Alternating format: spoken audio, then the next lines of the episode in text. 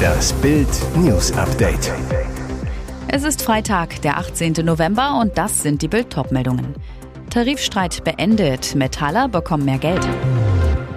Mehrheit im US-Repräsentantenhaus, Republikaner wollen gegen Biden ermitteln. 50 Häuser schwer beschädigt, Tornado im Saarland. Der Tarifstreit in der Metall- und Elektroindustrie ist beendet. Es gebe eine Einigung über Lohnerhöhungen, teilten die IG Metall und der Arbeitgeberverband Südwestmetall im Pilotbezirk Baden-Württemberg nach der fünften Verhandlungsrunde am Freitag mit. Vereinbart ist demnach eine Anhebung der Tarifgehälter in zwei Stufen um 5,2 Prozent ab Juni 2023 und um 3,3 Prozent ab Mai 2024. Hinzu kommt eine Pauschale von 3000 Euro, gestückelt in zwei Tranchen, ausgezahlt zum März 2023 und 2024. Die Bundesregierung hat zur Entlastung von der zurzeit hohen Inflation eine Zahlung von bis zu 3000 Euro der Arbeitgeber an ihre Beschäftigten Steuer- und Sozialabgaben freigestellt. IG Metall Bezirksleiter Roman Zitzelsberger sagte nach den zwölfstündigen Verhandlungen, wir haben hart gerungen und verhandelt, am Ende liegt aber ein akzeptabler Kompromiss auf dem Tisch. Die Kolleginnen und Kollegen bekommen nun endlich die dauerhafte prozentuale Entgelterhöhung, die ihnen zusteht. Südwestmetall-Verhandlungsführer Harald Marquardt sprach von einem aus seiner Sicht schmerzhaften Kompromiss, der nur tragbar sei, weil mit der langen Laufzeit Planungssicherheit für die Betriebe bestehe. Außerdem seien Entlastungsmöglichkeiten für Firmen in Not enthalten. Sie nutzen ihre neue Macht. Einen Tag nachdem die Republikaner die Mehrheit im US-Repräsentantenhaus errungen haben, kündigen sie Ermittlungen gegen Präsident Joe Biden an. Der Abgeordnete James Comer sagte, der Ausschuss für Aufsicht und Reformen werde Bankunterlagen und Aussagen von Informanten auswerten, in denen es um den Präsidenten und seinen Sohn Hunter Biden gehe. Comer wird voraussichtlich den Vorsitz des Gremiums übernehmen. Ich möchte mich klar ausdrücken, sagte Comer. Untersucht werde das Verhalten von Joe Biden. Darauf wird sich der Ausschuss in diesem nächsten Kongress konzentrieren. Es gehe um die Frage, ob der Präsident durch ausländisches Geld kompromittiert sei und ob er eine Gefahr für die nationale Sicherheit darstelle. Diese Untersuchung wird höchste Priorität haben. Man werde sich bei den Nachforschungen auch um eine Aussage von Hunter und anderen Familienmitgliedern bemühen. Ein Regierungssprecher wies die Verdächtigungen als politisch motivierte Angriffe zurück. Sie basierten auf längst widerlegten Verschwörungstheorien. Ex-Präsident Donald Trump und seine Verbündeten kritisieren Hunter Biden seit Jahren wegen seiner Geschäfte in der Ukraine und in China. Ein bis zu 70 Meter hoher Tornado hat in einem 3000 Einwohnerdorf im Saarland eine Schneise der Verwüstung hinterlassen. Es begann am Donnerstag gegen 14.30 Uhr mit Gewittern und Starkregen. Kurze Zeit später bildete sich bei Marpingen eine Windhose, zog über den Ortsteil Urexweiler. Bäume knickten um, komplette Dächer wurden abgedeckt. Menschen rannten in Panik ins Freie. Ein Augenzeuge berichtete der Saarbrücker Zeitung, am Anfang habe er nur ein lautes Donnern gehört, als ob jemand einen Hänger voll Steinen abgeschüttet hat. Ziegel flogen durch die Luft, Häuser wurden zerstört. Alles, was nicht nied- und nagelfest war, wurde umhergeschleudert. Dabei wurden Autos demoliert, Fensterscheiben gingen zu Bruch. Bäume stürzten auf Häuser, Straßen und Schienen. Nach wenigen Augenblicken war der Sturm schon wieder vorbei. Nach und nach liefen immer mehr Schadensmeldungen über Notruf auf.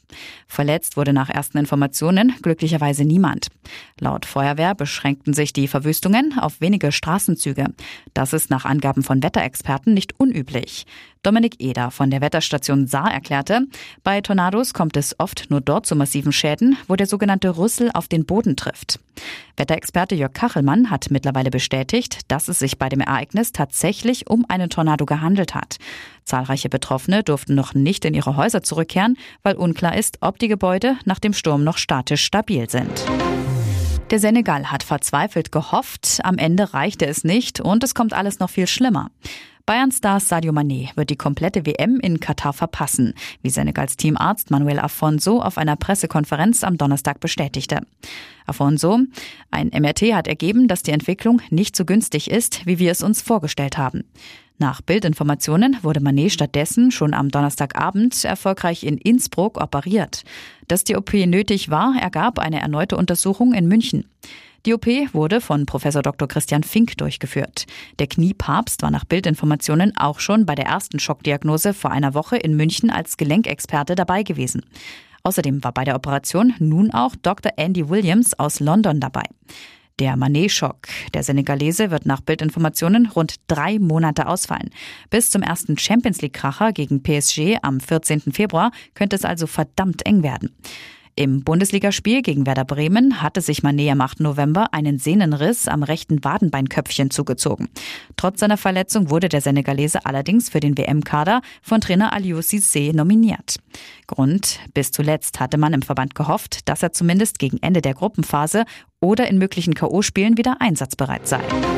Es ist ein besonderes Liebeslied. Superstar Sarah Connor hat auf ihrem neuen Weihnachtsalbum Not So Silent Night den emotionalen Song Santa If You're There für ihre Großmutter Marianne Klingbeil geschrieben, die im Herbst 2019 gestorben ist.